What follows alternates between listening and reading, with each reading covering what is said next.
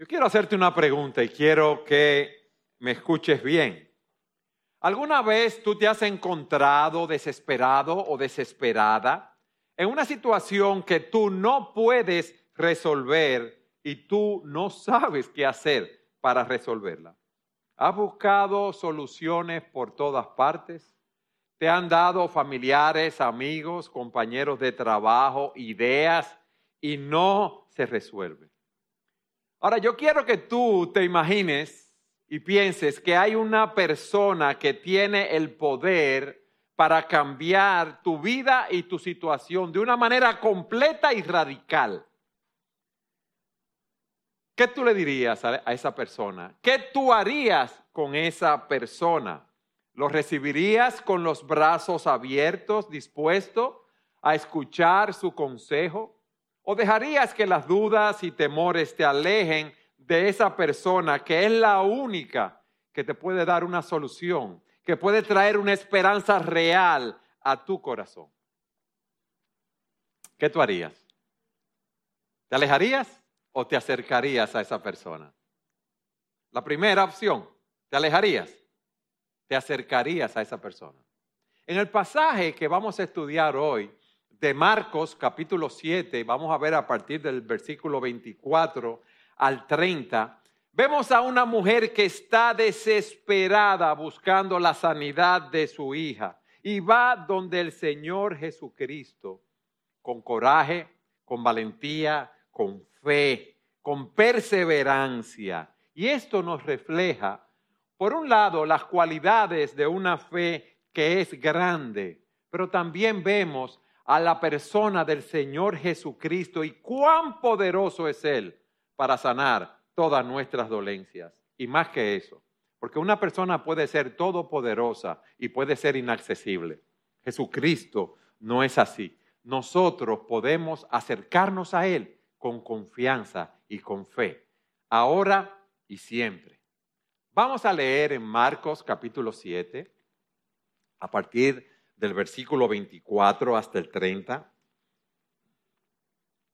Dice así la palabra de Dios.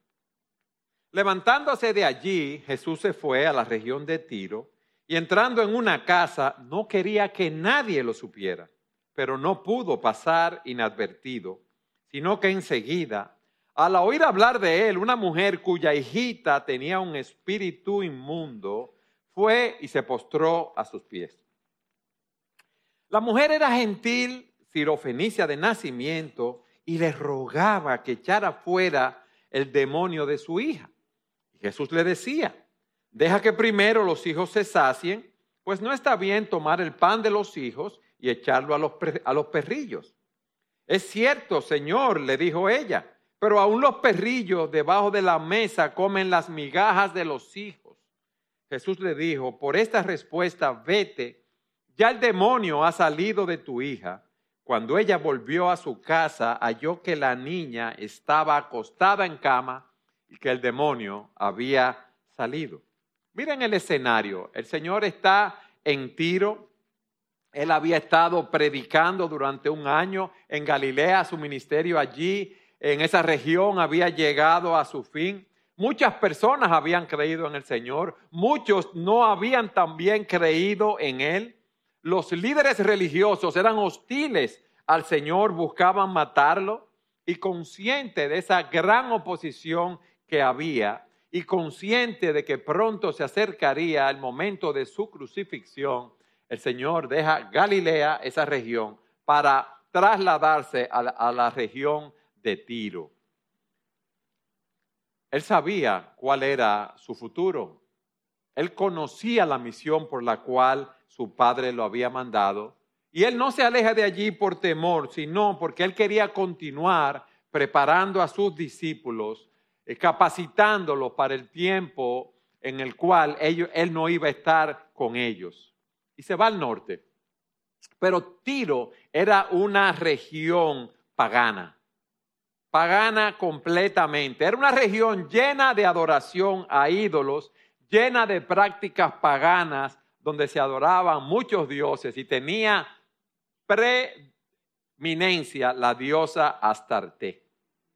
Y el Señor al ir, al ir allí, eh, tiene una mente de cumplir con esa gran comisión, si podemos decirlo, porque él está saliendo de la región de los judíos para ir a una, a una región gentil que no era judío, una región pagana, para llevar el Evangelio.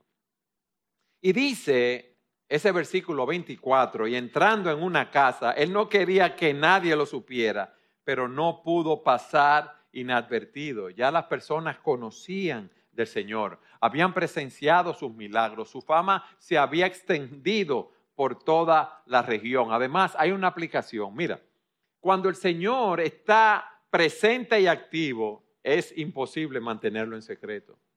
Si el Señor está obrando en tu vida, si tú has entregado tu vida al Señor, es imposible mantenerlo en secreto porque su presencia se hace evidente. El Señor no puede ser mantenido oculto por mucho tiempo. Ustedes han visto cuando usted derrama un perfume en una habitación, queda el olor, ¿verdad? Pero usted no sabe de dónde viene el olor. O cuando están cocinando un asado, un barbecue, unos hamburgues, una carnita, usted siente el olor quizás del vecino, no sabe de dónde viene, pero está ahí. Eso sucede con el Señor cuando Él está presente en nuestras vidas, cuando Él está obrando. Él está allí en esa casa y miren lo que sucede. Enseguida, al oír hablar de él, una mujer cuya hijita tenía un espíritu inmundo fue y se postró a sus pies. Esa mujer tiene a su niña enferma, eh, dominada por un demonio. No conocemos el nombre de esta mujer, no conocemos su historia personal, no sabemos si tenía más, más hijos, no sabemos de cómo se enteró de que Jesús estaba ahí, pero seguro ella había oído hablar de Jesús y había oído hablar de todos los milagros que él había realizado. Ahora, los que son padres, las madres, ustedes saben lo que es tener un hijo enfermo. Ahora, esta era una condición peor. Ella estaba endemoniada. Ella estaba controlada por los demonios. Seguro eh, se estrellaba, gritaba, algo horroroso lo que estaba pasando. Y esa mujer recibe la noticia de que Jesús está allí en el pueblo. Y quizás estaba al final de la calle. ¿Y qué hizo esa mujer? Salió corriendo inmediatamente para donde estaba el Señor. ¿Por qué? Porque esa fue una noticia esperanzadora para ella. El Señor está en la casa del fondo, vamos a decir, al final de la calle. Y ella va y se postra a sus pies. Ella se inclina delante del Señor en un acto de humildad, pero también esa mujer estaba desesperada. Yo pienso, cuando uno tiene un hijo enfermito, con una fiebrecita de 39, eh, que uno tiene todo más o menos controlado, 38 y pico, que tiene fiebre, que tiene gripe, que si está tupido, que si no puede respirar, uno se preocupa por sus hijos. Ahora imagínense lo que es ver a un hijo, a una hija endemoniada, fuera de control. Y esta mujer va donde el Señor. Y miren lo que nos dice. Le rogaba que echara fuera al demonio, versículo 26. Pero miren lo que dice antes en el versículo 26. La mujer era gentil, sirofenicia de nacimiento. Aquí en el siglo primero, esta mujer enfrentaba muchos desafíos. Le voy a decir por qué. En la sociedad judía era considerada inferior. Al ser de origen griego gentil, pertenecía a un grupo pagano, ajeno a la religión judía. Era descendiente de los cananeos, que eran enemigos históricos de Israel y provenía de esa región idólatra. ¿Ustedes saben qué? Ningún rabino respetable le hubiera dirigido la palabra.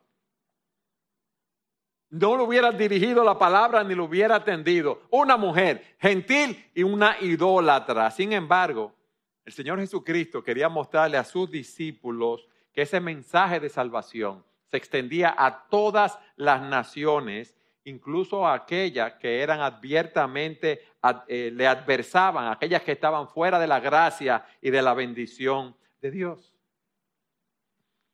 Y ella viene y se postra delante del Señor y empieza a interceder por su hija.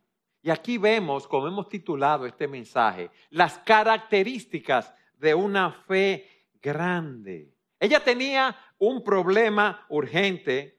Se nos dice aquí como que su hijo tenía un, un demonio, un espíritu maligno. Y ella va donde el Señor y le dice el problema que ella tiene. Ella no le oculta al Señor su situación. Mi hija está siendo atormentada por un demonio, dice en Mateo capítulo 15. Imagínense la experiencia, como yo decía hace un rato, esa experiencia angustiante, ese dolor de cabeza, ese sufrimiento de esa madre viendo a esa niña destruirse cada día físicamente, emocionalmente, mentalmente. Y como toda madre, ella amaba a esa hija y ella tenía una fe inquebrantable en que el Señor Jesús podía sanarla y el Señor Jesús puede hacerlo.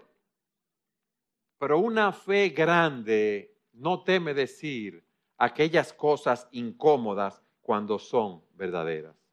¿Por qué? Porque el Señor sabe todas las cosas. Y tú puedes ir donde el Señor y decirle, Señor, yo tengo ansiedad. Señor, yo tengo inquietud por el futuro. Señor, mi hijo es un delincuente. Mi hijo está robando. Señor, mi esposo es infiel. Mi esposo es un hombre que no me hace caso. Mi esposa es egoísta y distante. Un joven puede decir, mis padres son abusivos. Ella mujer va y le dice, Señor, mi hija está poseída por un espíritu maligno. Ella es honesta con la situación que está enfrentando. No le dice, Señor, yo tengo a mi hija en cama y a veces le cambia la voz y a veces tiene una fuerza incontrolable. No, Señor, ella está poseída por un demonio. Y le dice en el versículo 26, en segundo lugar, que ella le rogaba que echara fuera del demonio de su hija. O sea que esa fe no era transparente solamente en reconocer su situación, sino que era una fe perseverante. Ella le rogaba continuamente, ella le pedía una y otra vez que sanara a su hija. ¿Por qué? Porque ella no estaba dispuesta a darse por vencida. Ella reconocía que ese hombre que tenía frente a ella tenía la autoridad sobre el mundo demoníaco y podía intervenir en esa situación. Y aquí aprendemos algo. En tu situación, ¿tú sabes lo que al Señor le agrada? Tu perseverancia en la fe. Dice Mateo 11:22 que desde los días de Juan el Bautista hasta ahora el reino de los cielos sufre violencia y los violentos lo arrebatan. El reino de los cielos está destinado a aquellos que como esta mujer estaba dispuesta a gastarse, a, invertir toda su energía en la búsqueda espiritual, en ir detrás del Señor, en que el Señor resolviera su situación, que el Señor resolviera su problema. Ella era persistente. Ustedes recuerdan a los amigos del paralítico que llevaron al Señor esa casa. La casa estaba llena. ¿Y qué hicieron ellos? Lo subieron por el techo y un techo tenía como pie y medio de madera, de barro, de piedra, de paja, y ellos rompieron el techo y por ahí bajaron a su amigo. O como la mujer que iba continuamente donde el juez, clamando para que se hiciera justicia, y el juez no quería. ¿Y qué dijo el juez luego? Aunque ni temo ni respeto a hombre alguno, sin embargo, porque esta viuda me molesta, le haré justicia. ¿Por qué? Porque ella venía continuamente delante de él. A Jesús le complace en ver la perseverancia de nuestra fe. Pero le voy a decir algo más. La perseverancia en oración es difícil, porque esto es algo agotador. Uno empieza a orar por una situación específica y ora el primer día y ora el segundo y ora una semana, pero con el tiempo nuestros corazones, nuestras mentes se ponen frías, se ponen indiferentes. ¿Por qué? Porque no vemos resultados de la situación por la cual estamos clamando. Y el, el, enemigo de nuestras almas trata de descorazonarnos, de que dejemos de orar. ¿Por qué? Porque si no vemos respuestas inmediatas, entendemos a desfallecer. Eso es algo que caracteriza, nos caracteriza a nosotros, los seres humanos. Y tú oras por una situación y la situación no cambia. Y tú oras por una persona querida que quiere ver un cambio y esa persona no cambia. Sigue inclusive aparentemente más dura y la situación empeora. Si tú tienes mucho ánimo para empezar a orar. Y si tú tienes una gran fe, esa fe se convierte en poca fe. Y luego esa fe se convierte en ninguna fe. Puede detenerse por completo hablando en ese sentido que estamos viendo de la oración. Por lo tanto, nosotros debemos perseverar continuamente. La fe verdadera, una fe grande, no se rinde. Continúa clamando al Señor ya cuando otros te han rendido. Yo te voy a hacer una pregunta ahora. ¿Tú tienes esa fe, esa perseverancia en oración? Tú estás decidido a seguir orando por lo que estás orando, por esa persona o por esa situación, hasta que veas la respuesta del Señor para ti. Te voy a hacer otra pregunta. Tú estás orando por alguien, insistentemente. Tú estás orando por alguna situación específica. ¿Por quién tú estás intercediendo desesperadamente, si podemos decirlo de esta manera. Si tú crees que Cristo es la respuesta a tu situación, tú debes clamar a Él sin desmayar, sin desfallecer. Y aquí está esa mujer, clamando, abriendo su corazón delante del Señor, siendo transparente, diciéndole su problema, porque ella sabe que el Señor todo lo sabe. Ella no oculta su problema, ella ora perseverantemente. Pero yo quiero que ustedes me acompañen al Evangelio de Mateo, al capítulo 15, versículo 22, para que veamos otras cualidades de esta fe. Mateo 15, 22.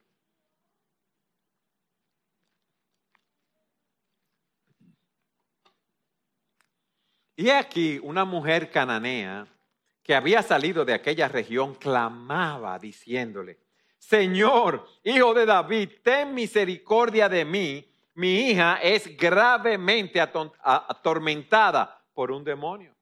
Ella va donde él y ella se dirige a él en tercer lugar reverentemente.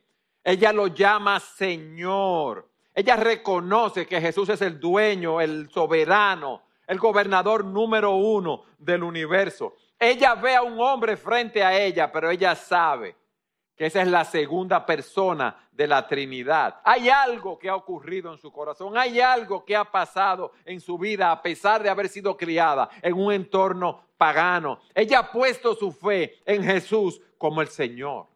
Pero miren cómo dice, hijo de David, lo llama con un título mesiánico. Ella en algún momento de su vida entendió que había un Mesías que había de venir, que era el libertador prometido, aquel en el cual se iban a cumplir todas las profecías del Antiguo Testamento. Y al clamar, hijo de David, ella estaba reconociendo que ese era el Dios, el libertador que estaba por encima de todos esos dioses de madera, de metal que ellos adoraban. Ella se había convertido de los ídolos a la luz. Pero fíjense, no solamente se dirige a Cristo reverentemente como Señor, como hijo de David, sino que viene en cuarto lugar en una actitud suplicante. Señor, hijo de David, ten misericordia de mí. Mi hija es gravemente atormentada por un demonio. Ten misericordia, yo no merezco nada, Señor yo no soy digna de ti. Yo me estoy acogiendo a tu misericordia. Es algo que yo no merezco. Yo no vengo exigiendo nada. Yo vengo suplicando delante de ti. Yo no vengo dándote órdenes de cómo tú tienes que hacer las cosas. No. Ella clamaba suplicando al Señor. Pero miren cómo dice, ten piedad, ten misericordia de mí, ella estaba frente al único que podía tener, misericordia de ella. Ella estaba frente al único que podía salvarla. Ahora, una pregunta a ustedes. ¿Era su hija que tenía el demonio? ¿Sí o no? ¿Y por qué ella dice, ten misericordia de mí y no ten misericordia de mi hija? ¿Por qué? Porque ella había hecho de la situación de su hija, de la necesidad de su hija, del problema de su hijo, de su hija, su propio problema. Y ese es el secreto de esa oración que intercede. Orar por las necesidades, orar por las situaciones de, situaciones de otros como si fueran nuestras propias necesidades. Nosotros estamos llamados a llorar con los que lloran. Nosotros estamos llamados a dolernos con aquellos que están sufriendo que sus necesidades son nuestras necesidades. Esa es una oración de intercesión. Esa es una característica de ese tipo de oración. Ustedes recuerdan cuando el apóstol Pablo estaba persiguiendo a los cristianos para encarcelarlos, que Pablo tiene un encuentro con el Señor allí. El Señor que le dice, Pablo, ¿por qué tú me persigues? Pero Pablo estaba persiguiendo al pueblo del Señor, pero había una identificación, la hay del Señor Jesucristo con su pueblo. Mis hermanos, si alguien viene donde ustedes orando de esa manera, ¿qué usted haría? O usted ve una persona orando, si no viene donde ustedes, porque nosotros no somos dioses. Borren esa parte. Esa mujer, ¿qué el Señor le tenía que haber dicho? Sí, Claro que sí que voy a sanar a tu hija, pero mira qué fe más honesta, mira qué perseverante, mira que tú me reconoces como Señor, mira que tú me reconoces como hijo de David, mira cómo tú me pides misericordia, mira cómo tú me estás clamando por tu hija. Pero miren lo que dice Mateo en el versículo 23. Pero el Señor no le contestó nada. Y acercándose a sus discípulos le rogaban, atiéndela, pues viene gritando tras nosotros. Ese pero es un contraste. Esa mujer está derramando su corazón delante de él. Y allí está Jesús, la segunda persona de la Trinidad, aquel que conoce todas las cosas, aquel que conoce el pensamiento de ella, aquel que está lleno de gracia y de bondad.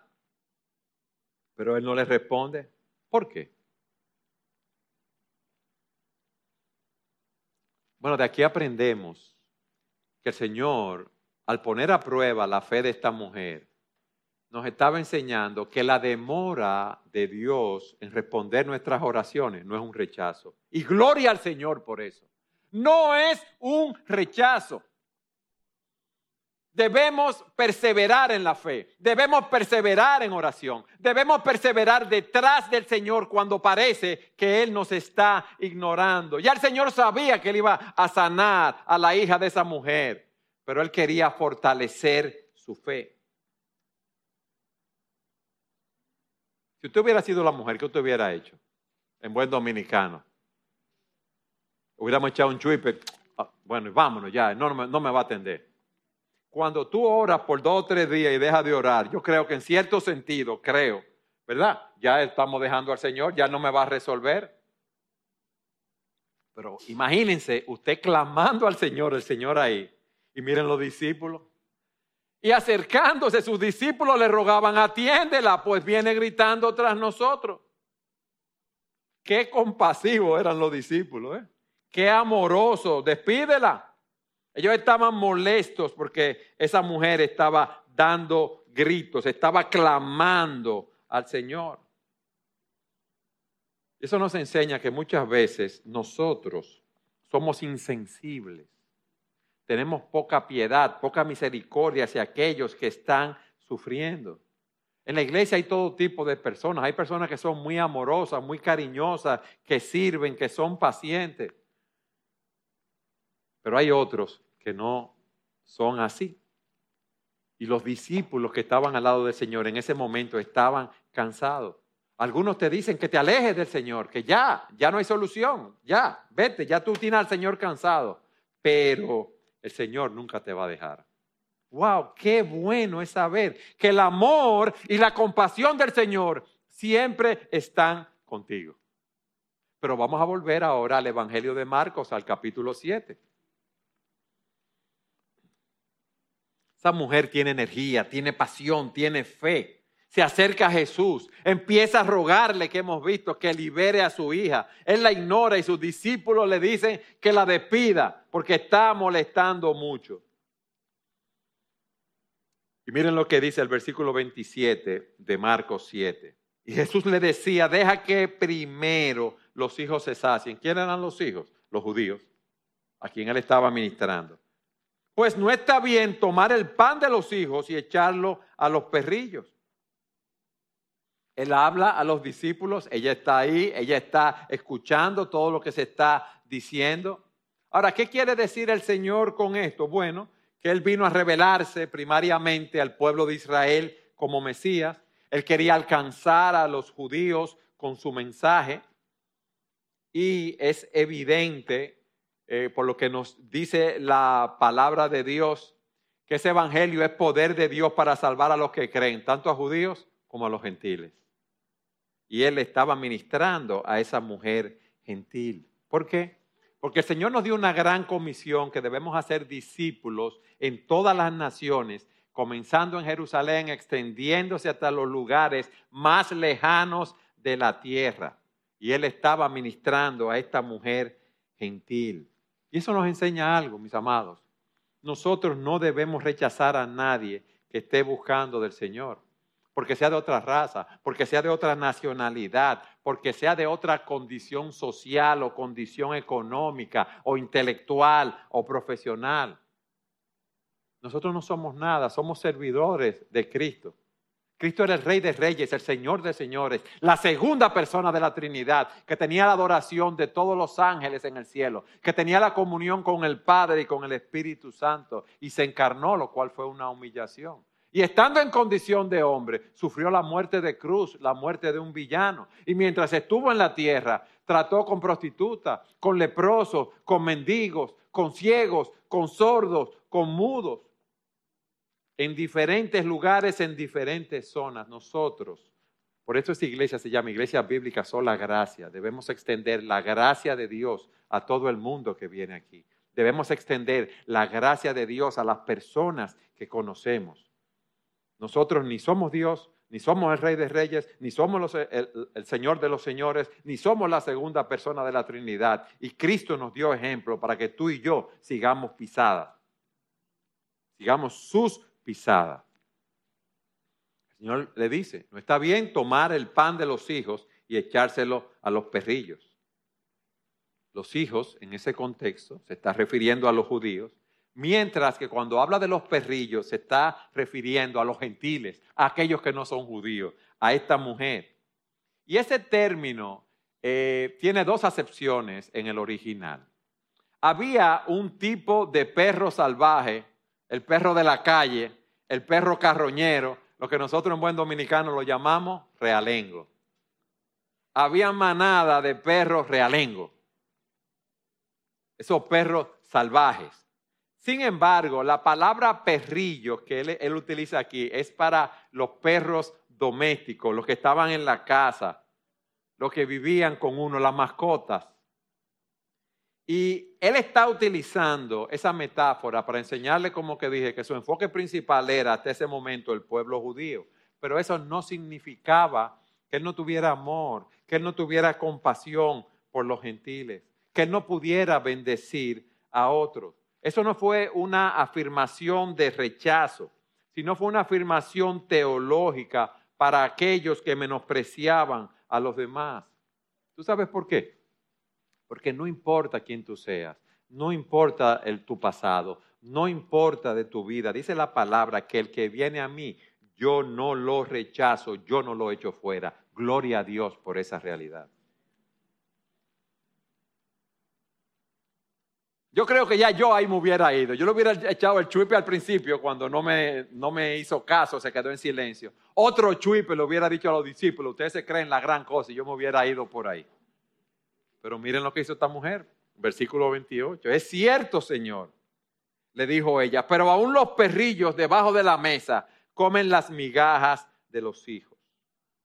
Humildad. Yo estoy de acuerdo contigo, Señor. Es verdad que somos gentiles es verdad que muchos eh, consideran los judíos que somos como perros, pero ya yo sea un perro carroñero o un perro doméstico, aún los perrillos comen de la, debajo de la mesa las migajas que caen de los hijos. Esa mujer no tenía orgullo, no tenía una justicia propia, no se consideraba la gran pieza, no se consideraba autosuficiente. Ahí estaba Jesús, como Él está hoy frente a ti, y Él es el único que puede satisfacer tu necesidad. Solo Él. Él solo tenía que decir la palabra y su hija iba a ser sanada.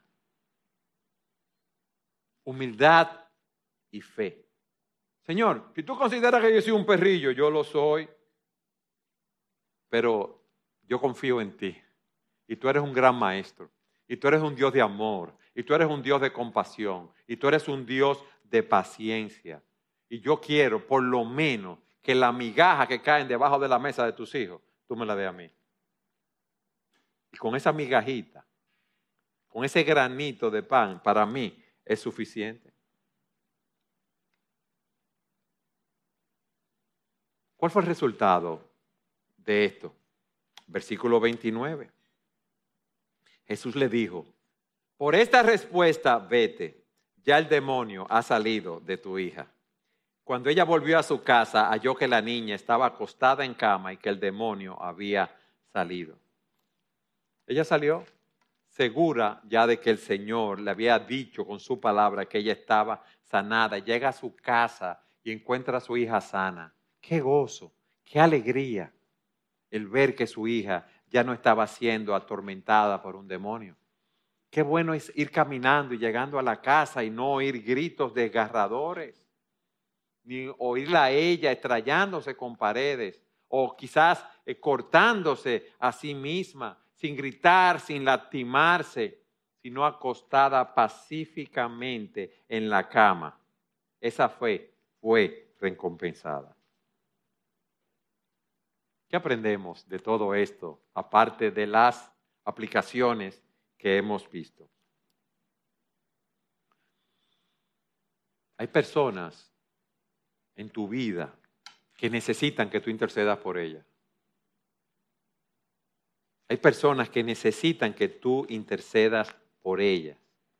Porque necesitan sabiduría, necesitan dirección, necesitan liberación de parte de Dios y estamos llamados a orar por esas personas. Estamos llamados a orar por nosotros mismos como esa mujer.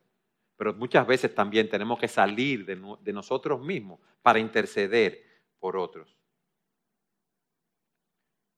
¿Qué aprendemos aquí? Miren cómo la gracia de Dios no tiene que ver con el lugar de nacimiento, con la familia, con la posición social de una persona.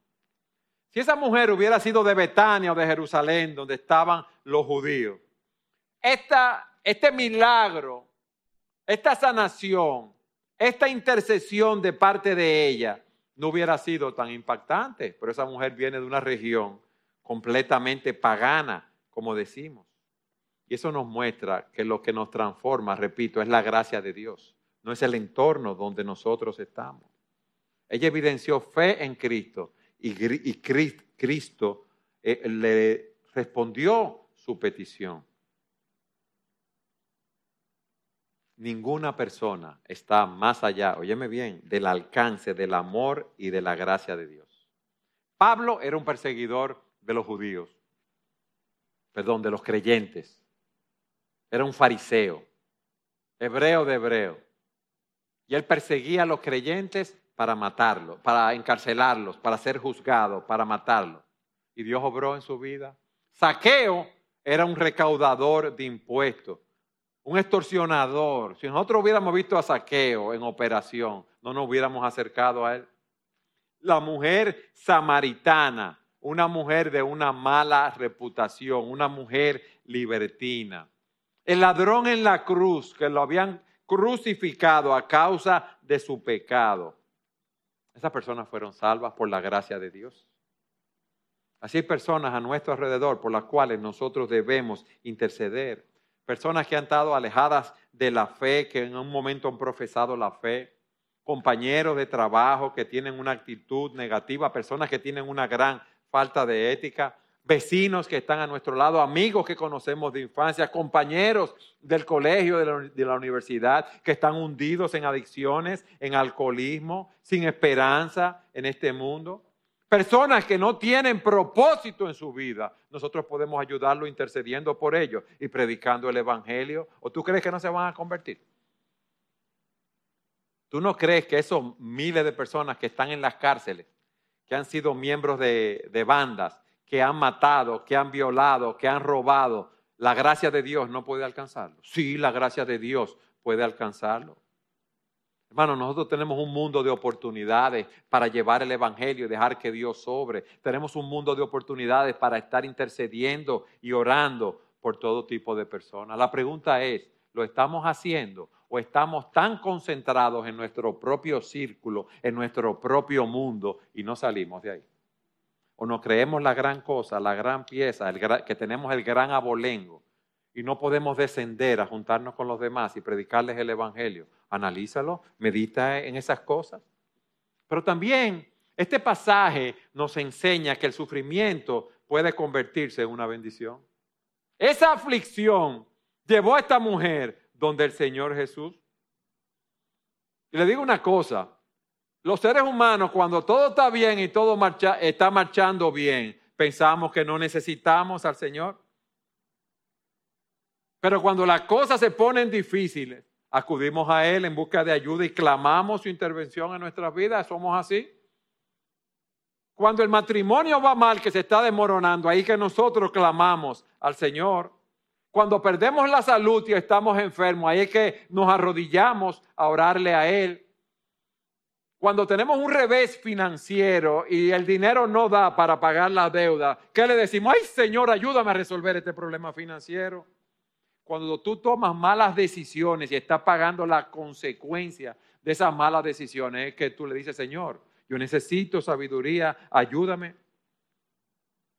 En esos momentos de sufrimiento y de dolor, si buscamos del Señor.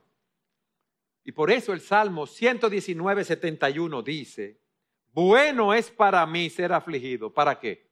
Para que aprenda tus estatutos cuando estamos heridos, cuando estamos en aflicción, cuando estamos agotados, cuando estamos necesitados, ahí clamamos al Señor. Y el Señor muchas veces pone a prueba nuestra fe en ese sentido. ¿Por qué? Porque el sufrimiento, el dolor, la situación que tú estás pasando, las situaciones que yo estoy pasando, son caminos de bendición para Dios, para hacernos crecer cada día más a la imagen de Jesucristo.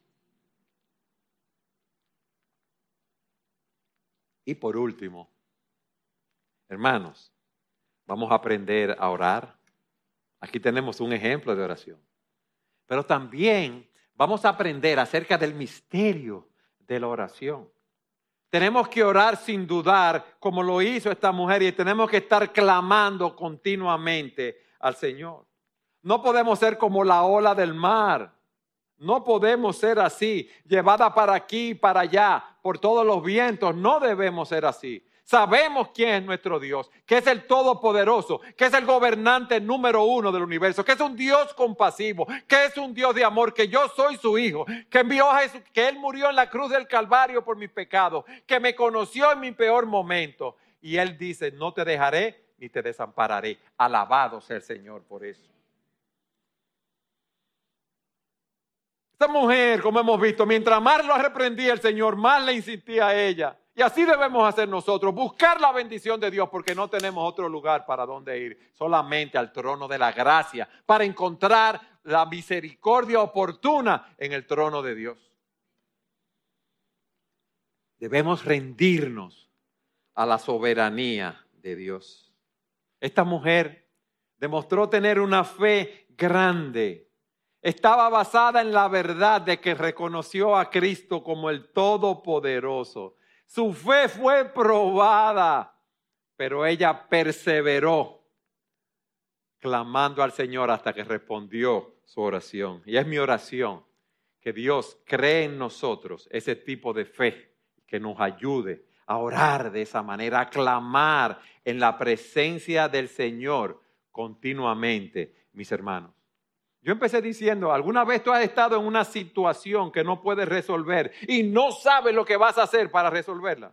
Has buscado por todas partes y no has encontrado solución. Hay una persona que puede cambiar tu vida. Hay una persona que puede cambiarte de una manera radical y ese es Jesucristo, el Rey de Reyes y el Señor de los Señores.